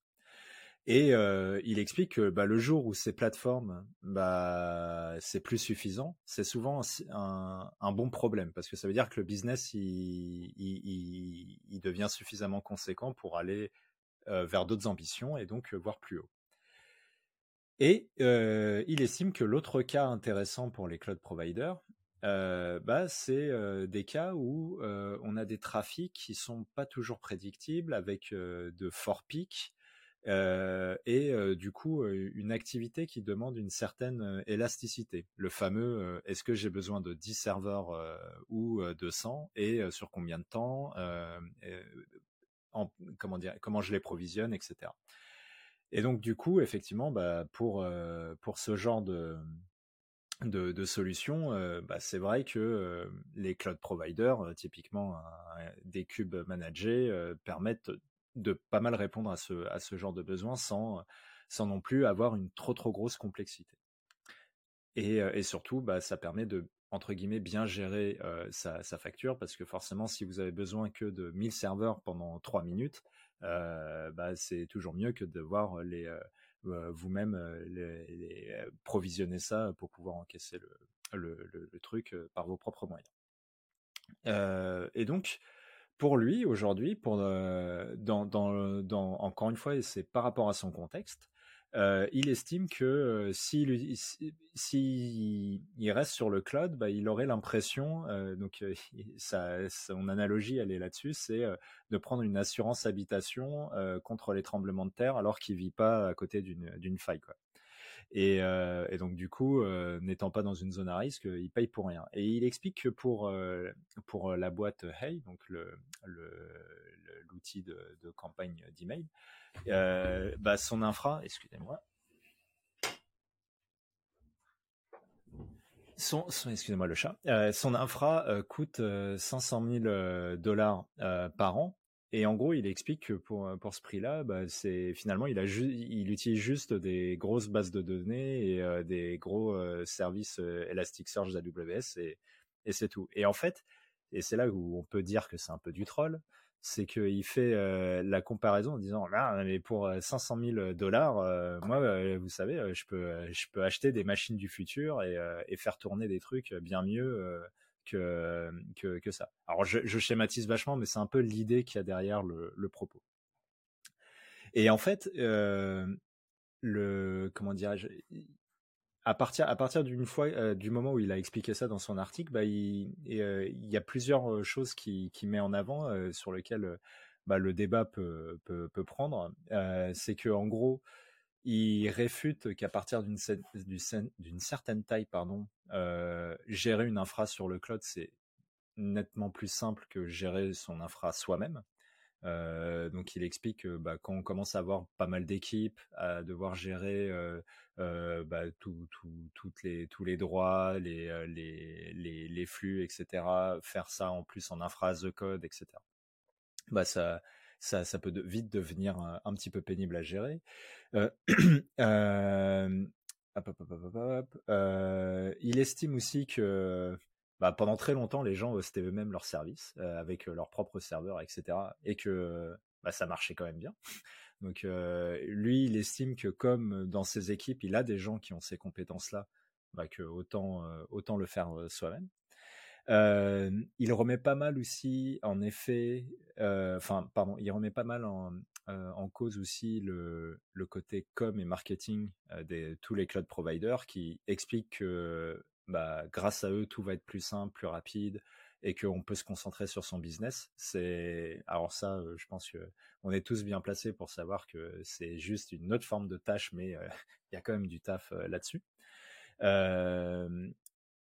Et aussi le dernier élément qui met un peu en avant et qui est, qui est aussi qui est sujet à débat, c'est qu'il explique que bah, si tout le monde aussi va chez les cloud providers, et donc en particulier si tout le monde va chez AWS, bah, en fait on casse, on casse un petit peu le design même de ce que le web était censé être, avec une approche décentralisée, etc., vu que tout serait chez AWS. Et comme aujourd'hui, bah, il y a la moitié du web qui est, chez AWS, bon bah, vous voyez le truc.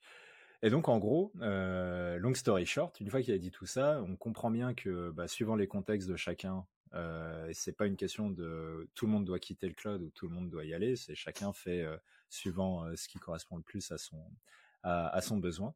Mais que lui, avec ses équipes, ils ont décidé de passer le pas et de, et de revenir en prémisse, en gros, parce que euh, euh, ils estiment qu'ils ils gagneront nettement plus de, de sous en, faisant ainsi et qu'ils s'enlèveront une certaine complexité dans la gestion de leur infra.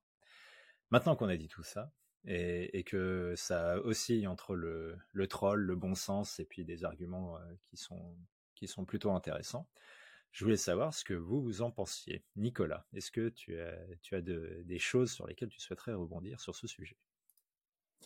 Ouais, alors déjà, euh, merci beaucoup d'avoir résumé l'article parce que euh, j'avais pas pris le temps de le lire.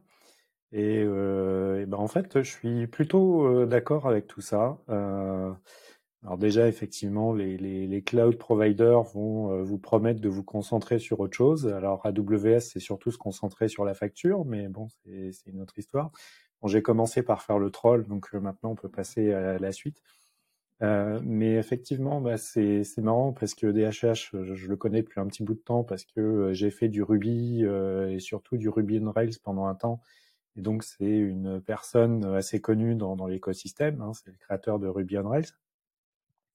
Euh, sa, sa, boîte qu'il a créée, c'est Basecamp, donc euh, bah, c'est pas non plus un petit rigolo. Euh, il a réussi à faire une boîte qui est toujours là, qui tourne toujours. Donc, euh, bah, c'est effectivement, s'il a 500 000 dollars d'infrastructure par an, bah, c'est pas 3-4 VM qui se battent en duel sur AWS. Et, effectivement, je, alors, moi, j'ai une manière un petit peu différente de, de gérer les infrastructures et je m'écharpe un petit peu avec certaines personnes parce que je fais encore partie de ceux qui euh, prennent des VM et installent tout à la main dessus. Alors à la main entre guillemets, euh, c'est euh, j'ai quand même des outils de gestion de conf, j'ai quand même du Terraform, j'automatise tout, mais c'est moi qui vais gérer les middleware sur les, les différentes VM. Euh, donc, euh, si j'ai du MySQL à faire tourner, c'est moi qui vais installer et tuner le MySQL. Si j'ai du Postgre, pareil. Si j'ai du RabbitMQ, pareil. Si j'ai du Python, du Ruby, du machin. Et donc, effectivement, bah, il faut que je sois suffisamment souple pour euh, connaître et maîtriser toute la stack. Là où, en prenant un cloud provider, on prend du RDS et on a la base de données que l'on veut que l'on peut plus ou moins scaler euh, euh, en fonction de ce qu'on veut, euh, moyennant une grosse facture à la fin du mois. Là, je préfère prendre des petites VM et puis gérer le truc moi-même et faire grossir la VM en fonction de, ce que j'ai besoin. Et en fait, le, le, plus gros problème que j'ai constaté sur les performances, c'est souvent des problèmes de tuning côté, côté client. Donc, euh, il ferait mieux de payer un DBA pour euh, faire euh, la, la partie tuning du, du, moteur SQL plutôt que de vouloir absolument avoir quelque chose d'élastique et ainsi de suite.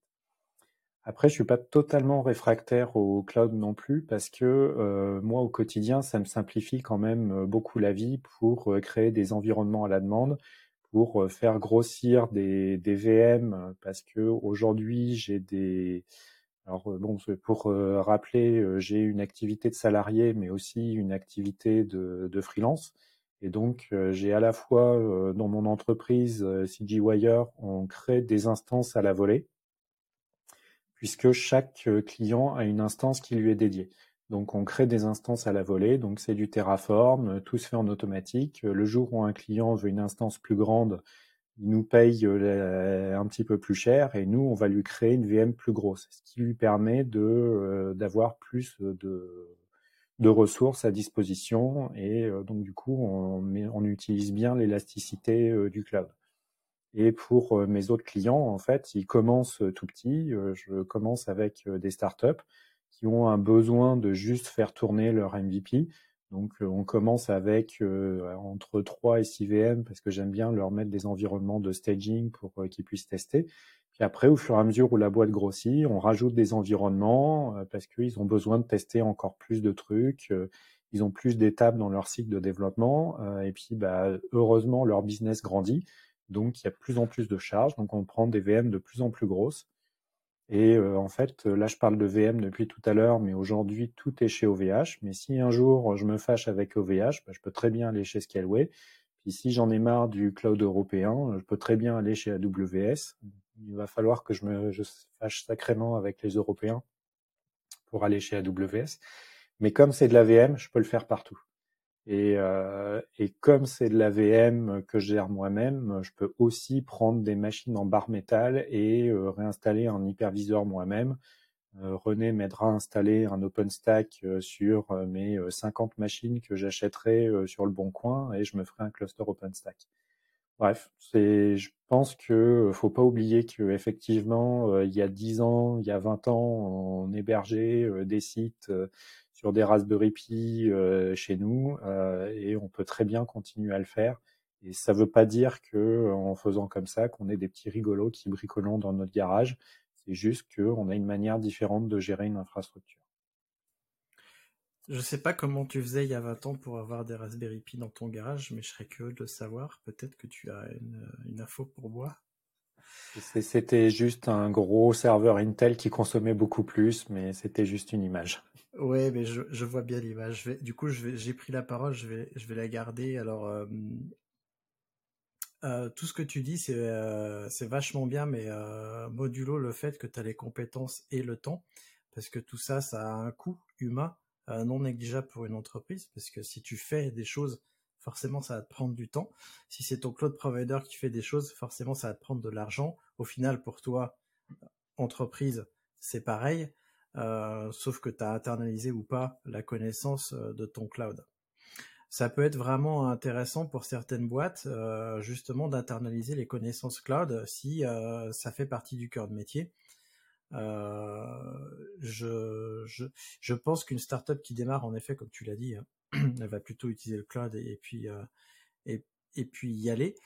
Moi, je, trouve qu'il y a beaucoup de choses intéressantes dans l'article qui, je tiens à le dire, est aussi un podcast, puisque j'ai vu en allant voir l'article à la fin qu'il il faisait un lien vers un podcast. Donc, si vous préférez écouter en anglais, vous pouvez aller écouter le podcast. Euh, ou alors écouter euh, Erwan nous raconter tout ce qu'il nous a dit. Hein, c'est très bien aussi. C'est, je me suis perdu. Euh, néanmoins, je trouve qu'il y a un truc que nous a apporté cloud euh, ou alors soit j'ai été distrait, soit je l'ai pas vu, c'est la répétabilité des environnements et le fait de pouvoir monter un environnement à la volée. Typiquement, nous on utilise le cloud comme ça, on a nos, notre code Terraform. Si on veut remonter un nouvel environnement, on lance notre code Terraform et euh, ça nous pop nos VM. Derrière, on a notre code en cible qui va nous provisionner. Mais ça, tu peux difficilement le faire si t'es pas dans le cloud. Oui, Nicolas. oui et non, parce qu'en réalité, qui va utiliser des machines physiques directement euh, Tu vas euh, monter un hyperviseur, tu vas faire du KVM ou je ne sais pas quelle autre techno de virtualisation. Et ça, ça marche très bien avec euh, du Terraform. tu peux faire du Packer pour faire tes images qui vont tourner dans le cloud ou sur tes machines physiques globalement, euh, je, pense que c'est pas trop un argument de se dire que la répète, la bref, tu peux pas répéter euh, tes environnements à la volée avec du physique. Oui, alors dans ce cas-là, euh, je devrais préciser le cloud public, parce que là, ce dont tu parles, c'est de faire un cloud privé, et donc là, tu ne quittes pas le cloud, puisque tu es en plein dedans. Et on revient à ce que je disais au début, ça te prend du temps et de l'argent. Oui, mais à l'échelle d'une boîte comme la sienne, s'il a 500 000 euros de budget et qu'il a les compétences en interne, il peut très bien se remonter un cloud privé et en réalité, c'est probablement ce qu'il a fait. Il n'a pas réinstallé des machines en barre métal pour installer ses stacks Ruby dessus. Il a remonté un cloud privé, j'imagine. Bah, d'ailleurs, c'est un des, trucs qu'il met à la fin de son article, c'est qu'il explique que les outils pour les, le ce qu'il appelle le cloud, on peut les utiliser en premise aussi. Et donc du coup que la, la, perméabilité entre les, les, les, environnements finalement, elle est, elle est assez légère quoi. Et, et ça, ça rejoint ce que disait Nicolas, c'est que la façon dont il écrit le truc, tu comprends qu'il s'est fait son cluster dans son côté et que le Terraform qui est utilisé à gauche, il l'aurait utilisé à droite. On est parfaitement d'accord que c'est une question de masse critique. Hein. Quand tu atteins une certaine masse critique, de toute façon, tu as tendance à gérer tes propres data centers. Enfin, moi, j'ai des clients qui ont leur propre data center et qui ont des clouds privés et qui envisage d'aller sur le cloud public euh, pour certaines euh, applications euh, et pour d'autres raisons, parce que y a ce qu'on dit pas aussi, c'est qu'à un moment donné, tu n'as peut-être pas forcément la capacité de recruter des gens qui savent faire, parce qu'il y a une tension ou ça prend du temps. Donc, tu vois, c'est comme tu comme disait Erwan, c'est toute une question d'équilibre. nous, je sais que vu notre taille, on est on est quatre tech chez l'Hydra, on va aller plutôt vers le cloud public, même si on a notre Proxmox euh, chez nous pour notre laboratoire, mais c'est pas pour ça qu'on va exploiter un Proxmox de prod. Je vais laisser la parole à, René, je crois qu'il s'est pas exprimé sur le sujet. Bah, vous, avez dit quasiment tout dit. Après, moi, oui, je trouve euh, il est intéressant cet article. À la limite, euh, c'est un peu à contre-courant et moi j'aime bien. et puis il montre deux choses, c'est qu'effectivement la, alors désolé pour l'expression anglaise, mais la silver bullet ou la solution qui fait tout, elle n'existe pas. Il y a plein de manières de faire des choses. Et quelque chose que j'aime bien, c'est aussi de dire que des choses qu'on faisait avant, et c'est ce qu'a dit Nicolas, elles n'étaient pas forcément pourries quoi. On, a eu fait des choses, on a fait des choses qui étaient très bien. Et c'est pas parce que c'est un peu ancien que c'est forcément mauvais quoi. Donc c'est pour ça que j'aime assez cet article-là. Après, oui, suivant le contexte, bah, c'est parfois plus intéressant de, entre guillemets, sous-traiter une partie, comme tu le dis, pour gagner du temps, etc. je pense que vraiment ça dépend beaucoup du contexte, de l'application, de ce qu'on en fait. Et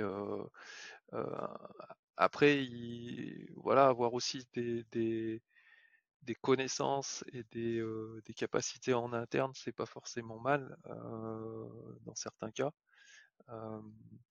voilà, donc ouais, je, c'est une non-réponse ou un non-position, mais mais voilà, je pense que moi j'aime bien un peu justement, c'est pour ça que j'aime le logiciel libre, c'est la diversité des solutions, la diversité des, des, des, des manières de répondre aux problématiques et et bien sûr, le cloud, ça a plein d'avantages, notamment quand on a des applications variables avec beaucoup de variabilité, ce qui était un des cas mentionnés. Là, effectivement, c'est super bien, mais, mais après, il y a, plein d'applications qui ne nécessitent pas forcément ça, et on peut se poser la question si c'est toujours justifié d'aller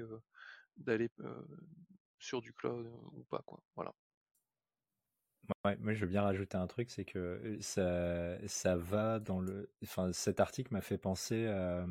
Vous avez vu, il n'y a pas très longtemps aussi, il y a eu pas mal de débats autour de l'architecture de Stack Overflow, avec ce que les gens imaginent de l'architecture de Stack Overflow, avec des trucs très très microservices dans tous les sens. Et ce qui est en fait l'architecture de Stack Overflow, alors je sais pas où est à quel point c'est vrai ou quoi que ce soit, mais en, gros, euh, on, voit que ça tourne sur huit machines avec quand même une bonne partie euh, monolithe et, que, ça fait le job aussi. Donc, encore une fois, euh, je pense qu'il faut retenir de l'article, c'est quand on fait un choix d'aller sur le cloud on-premise ou whatever, bah, faut que ça soit motivé et drivé par ses besoins et par sa projection et non pas par j'ai vu les copains faire ou, ou je suis attiré par le, le truc marketing.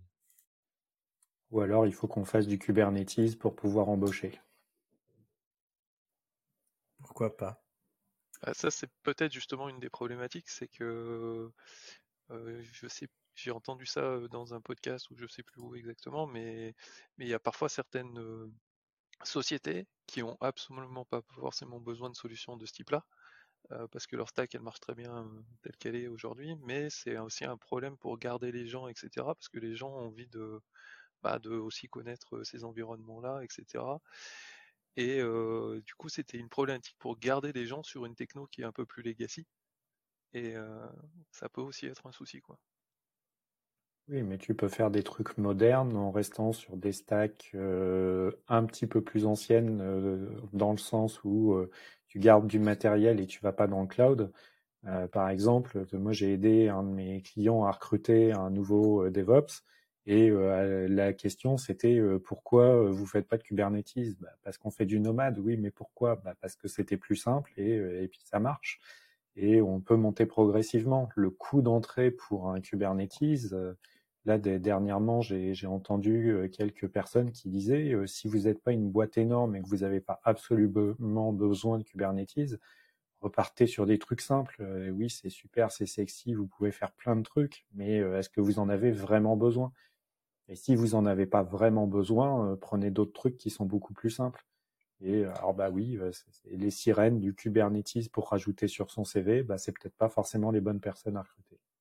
Tout à fait. Alors je prends la parole parce que je suis gardien du temps, ça fait déjà 1h20 que ce podcast a commencé. Et que si vous voulez, euh, si tu veux euh, en savoir plus sur Kubernetes, on a fait un épisode de podcast entier dessus, donc on va pas relancer le sujet.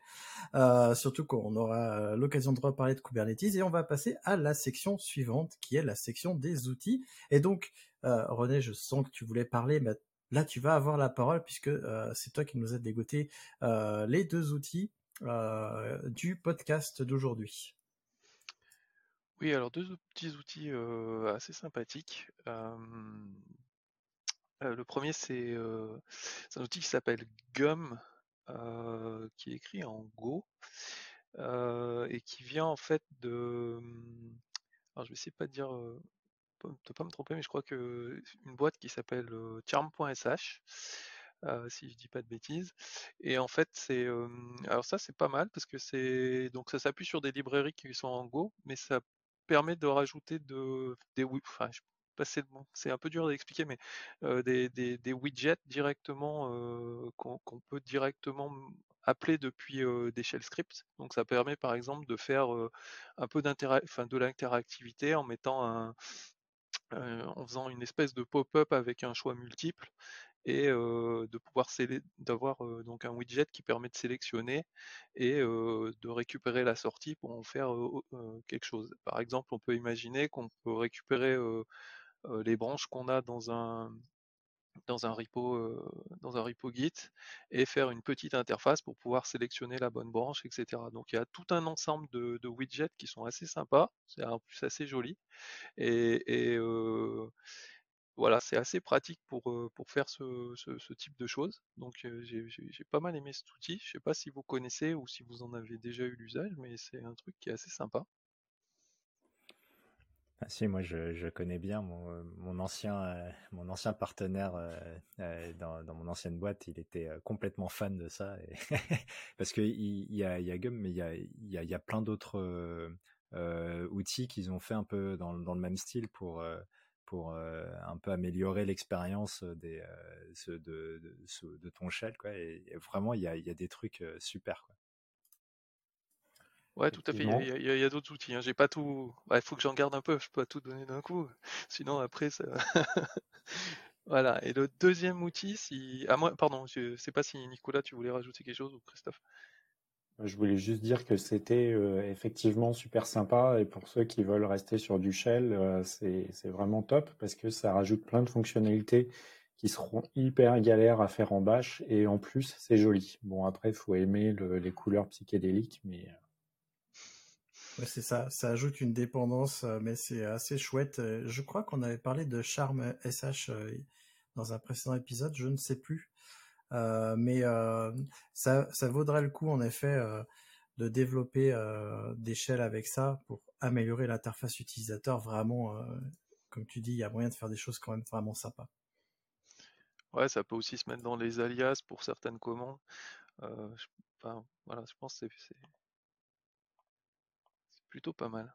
Et donc, un des outils qu'ils ont sorti, donc je pense que c'est parmi les plus récents, c'est un autre outil qui s'appelle VHS.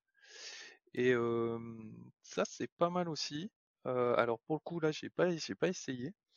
mais l'idée, c'est à première vue de pour faire des tutos, vidéos, etc. Où on peut en c'est pareil, c'est assez difficile à expliquer, mais apparemment on script en fait ce qu'on veut faire. Donc par exemple, je fais un écho sur la sur le pour afficher mon message sur ma commande line. J'attends un moment, puis je fais une autre action, et tout ça, en fait, on peut rentrer ça dans un espèce de script. Et en fait, ce truc-là va se jouer et va être filmé, et ça permet de sortir, ben voilà, une petite vidéo, qui montre comment l'utilisation de la CLI, comment ça, fonctionne, pour illustrer, ben, pour faire des guides, etc. J'ai trouvé ça assez sympa. Alors il y a plein de moyens de faire autrement, mais j'ai trouvé ce, le système plutôt futé et je pense que c'est pas mal. Ah ouais, ça, je suis turbo chaud à essayer. Je, viens de, regarder un petit peu le, GitHub du projet. Et, effectivement, pour, éviter les effets démo où on ne sait jamais comment taper le truc ou quoi que ce soit, faire un petit gif là qui, qui, fait le truc de façon dynamique, hein, c'est chouette à tester. Bah, je pense qu'il y a un truc qui est pas mal, tu vois. Moi, enfin, je me suis dit ce qui peut être pas mal, c'est que comme c'est un peu scripté derrière, si par exemple, bah, tu, dans l'utilisation de ton outil, tu fais une erreur à un moment, si tu as fait une vidéo, ben, enfin, faut re que tu fasses les opérations, re que tu, tu captures de nouveau ta vidéo, etc. Là, je pense que tu as juste besoin de changer un petit peu la commande dans le script et ça va te régénérer ta vidéo avec ben, les nouveaux paramètres. Donc, après, voilà, je prends un peu des pincettes. à code. Il y a un peu de ça, j'ai l'impression. Alors après, je sais pas, j'ai pas creusé beaucoup, donc je peux dire des bêtises. Hein, voilà, si, bah, s'il y a des gens qui ont utilisé, et voilà, n'hésitez pas à, commenter parce que voilà, j'ai vu ça, ça avait l'air très sympa et je me suis dit, bah, ça peut être sympa de le faire connaître. Bah, là justement, alors au début, je ne voyais pas trop comment utiliser parce que je suis assez adepte des live coding et autres. Mais en fait, je vois l'intérêt, mais euh, flagrant, gros comme une maison, c'est quand tu développes des euh, des, euh, des documentations, on est en pleine mmh. documentation pour Frogit, et que tu que tu dois faire des animations, et ben ça, ça va te générer des belles animations qui sont toutes les mêmes pour ton site documentaire, ça va être très terrible, et tu vas pouvoir du coup versionner le source de ta de ta vidéo dans ton propre dépôt Git si tu utilises Docusaurus comme nous et, faire du, de la doc as code et donc de la vidéo doc as code, voire même, pourquoi pas, intégrer ça dans ta CI pour que ça te génère les vidéos à la, à la volée. Ah, je, je, je, vais loin. il est parti. C'est marrant, j'ai dans mon projet de bouquin, euh, j'ai automatisé les, les, screenshots pour euh, chaque mise à jour. Donc je vais regarder ça, euh, voir si je peux pas automatiser les, les outputs du terminal aussi. Eh ben, merci René pour, euh, ces deux petits outils. Euh, en tout cas, euh, on espère que toi, cher auditeur, tu vas pouvoir les utiliser. si d'ailleurs si des outils à nous faire passer, tu peux nous notifier sur Twitter, LinkedIn, le, forum. Peut-être qu'il faudrait qu'on ouvre un, sujet sur le forum avec les outils présentés dans Radio DevOps. Alors, tu l'auras compris, euh, j'en ai parlé régulièrement, mais tu peux nous rejoindre sur le forum de la communauté des compagnons du DevOps. C'est là où on est tous les quatre, euh, tous les podcasteurs y sont. Donc tu peux euh, nous rejoindre, discuter avec nous et puis discuter avec d'autres pros parce qu'on est déjà plus de plus de 1000. J'espère qu'on va passer les 2000 l'an prochain. on discute de cloud, de DevOps et de tout un tas d'autres choses, puisqu'on a aussi on a aussi ouvert il n'y a pas si longtemps que ça, il y a un an, moins d'un an, une section sur le développement. Donc pourquoi pas venir en discuter, euh, il suffit de t'inscrire, le lien est en description. Alors, mes chers co-animateurs, euh, je vais vous laisser le mot de la fin et, euh, c'est le moment aussi pour vous de, de, dire à notre cher auditeur ou auditrice comment est-ce qu'on vous retrouve sur les réseaux si vous voulez être retrouvé sur les réseaux. Alors pour ne pas pour ne pas que René soit surpris, je vais commencer par Nicolas. Alors du coup, c'est moi qui suis surpris. Euh, bah, ça fait euh, plaisir de euh, revenir discuter avec vous et du coup, si vous voulez venir discuter avec moi, c'est N Ledez, N L E D E Z pour Nicolas Ledez sur beaucoup de réseaux sociaux, Twitter, GitHub, GitLab et compagnie. Et Erwan, est-ce que tu veux prendre la suite? Euh, oui, oui bah, toujours un plaisir d'échanger avec vous. Euh, je, sais ce que je vais faire de ma soirée à faire de la vidéo à Scott, là. ça, ça m'intrigue. Euh, et moi, je suis sur essentiellement sur sur Twitter au nom de Labinocle avec un Y. Et, voilà. Et j'espère que cet épisode aura plu.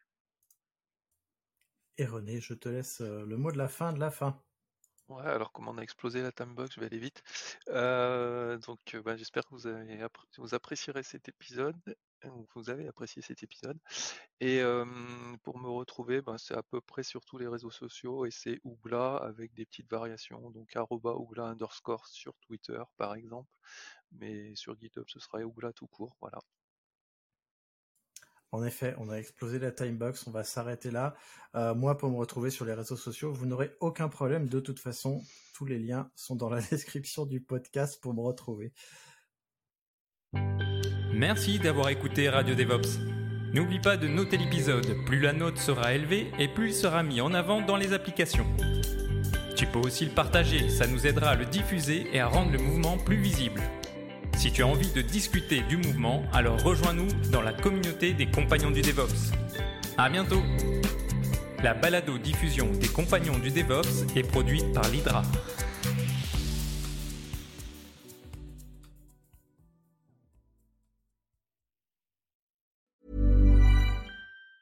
Hey, it's Danny Pellegrino from Everything Iconic. Ready to upgrade your style game without blowing your budget? Check out Quince. They've got all the good stuff shirts and polos, activewear, and fine leather goods, all at 50 to 80% less than other high end brands. And the best part? They're all about safe, ethical, and responsible manufacturing. Get that luxury vibe without the luxury price tag. Hit up quince.com slash upgrade for free shipping and 365 day returns on your next order. That's quince.com slash upgrade.